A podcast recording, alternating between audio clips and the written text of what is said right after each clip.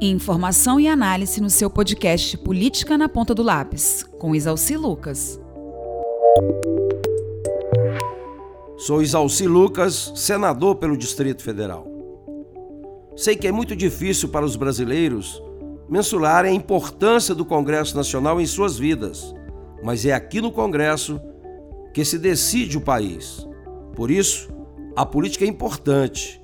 Por isso, todos têm que ficar de olho e se importar com o que acontece na Câmara dos Deputados e no Senado Federal. Semanalmente, estarei aqui no nosso podcast, Política na Ponta do Lápis, para falar sobre os principais temas que estão sendo discutidos e aprovados e que de que forma afeta a vida de todos nós brasileiros.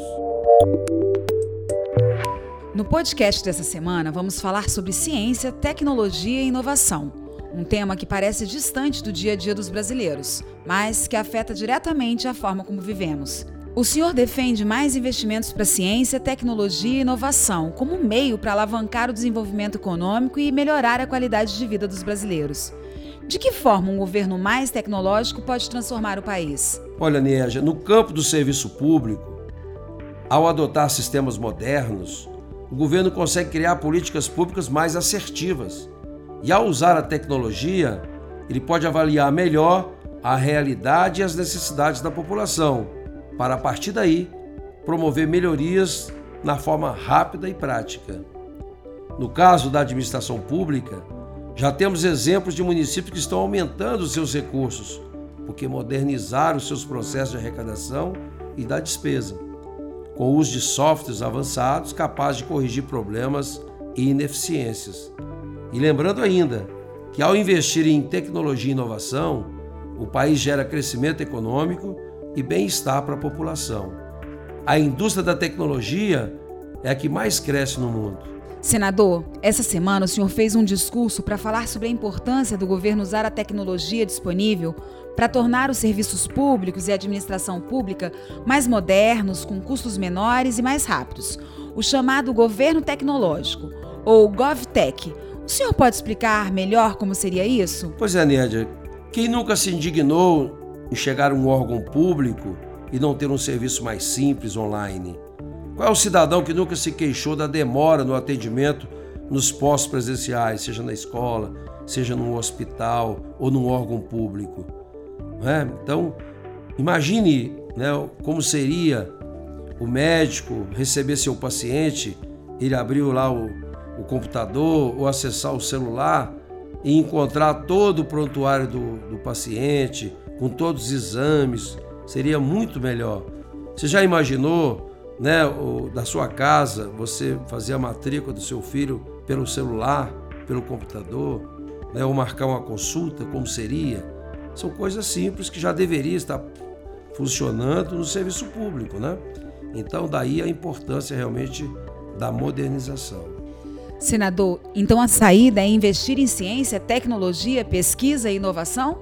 Sim, com certeza. Nos países desenvolvidos, na crise principalmente, eles investem muito em ciência, tecnologia e pesquisa, né? No Brasil, não. O nosso orçamento hoje é menor do que 20 anos atrás. Então a gente precisa realmente investir em pesquisa e muito. Já que o senhor falou em pesquisa, tem se falado muito sobre os nossos pesquisadores e cientistas que estão saindo do Brasil por falta de oportunidades aqui. É a chamada fuga de cérebros. Na sua opinião, por que isso acontece e o que fazer para impedir que nossos talentos saiam do país? Pois é, o Brasil tem uma política de bolsas, inclusive, da CAPES, relacionado vinculado ao MEC. Temos também o CNPq, que é vinculado ao Ministério da Ciência e Tecnologia, que eles dão bolsas né, para formação de mestrado, doutorado no exterior. E no contrato desses jovens, eles são obrigados a voltar para o Brasil e com justiça, né? E realmente é, dar a sua contribuição em contrapartida do benefício que recebeu. Mas infelizmente, os jovens chegam aqui né, e aí não tem um programa, um projeto, algo que eles possam dar continuidade ou, ou trabalhar numa empresa, não tem esse projeto. Então, ficam os jovens aqui, muitas vezes desempregados, sem opção. E muitos acabam indo embora do país, exatamente porque lá fora eles valorizam muito os pesquisadores, principalmente os pesquisadores brasileiros. Para finalizar, está na hora da sua frase do dia. Bem, Nédia, a frase do dia de hoje é do cientista americano Carl Sagan, que dizia: Em algum lugar, alguma coisa está esperando para ser descoberta. E eu acrescento que isso só pode ser feito por meio da pesquisa científica. Bom, chegamos ao fim do nosso podcast Política na Ponta do Lápis com Isalci Lucas. Até mais!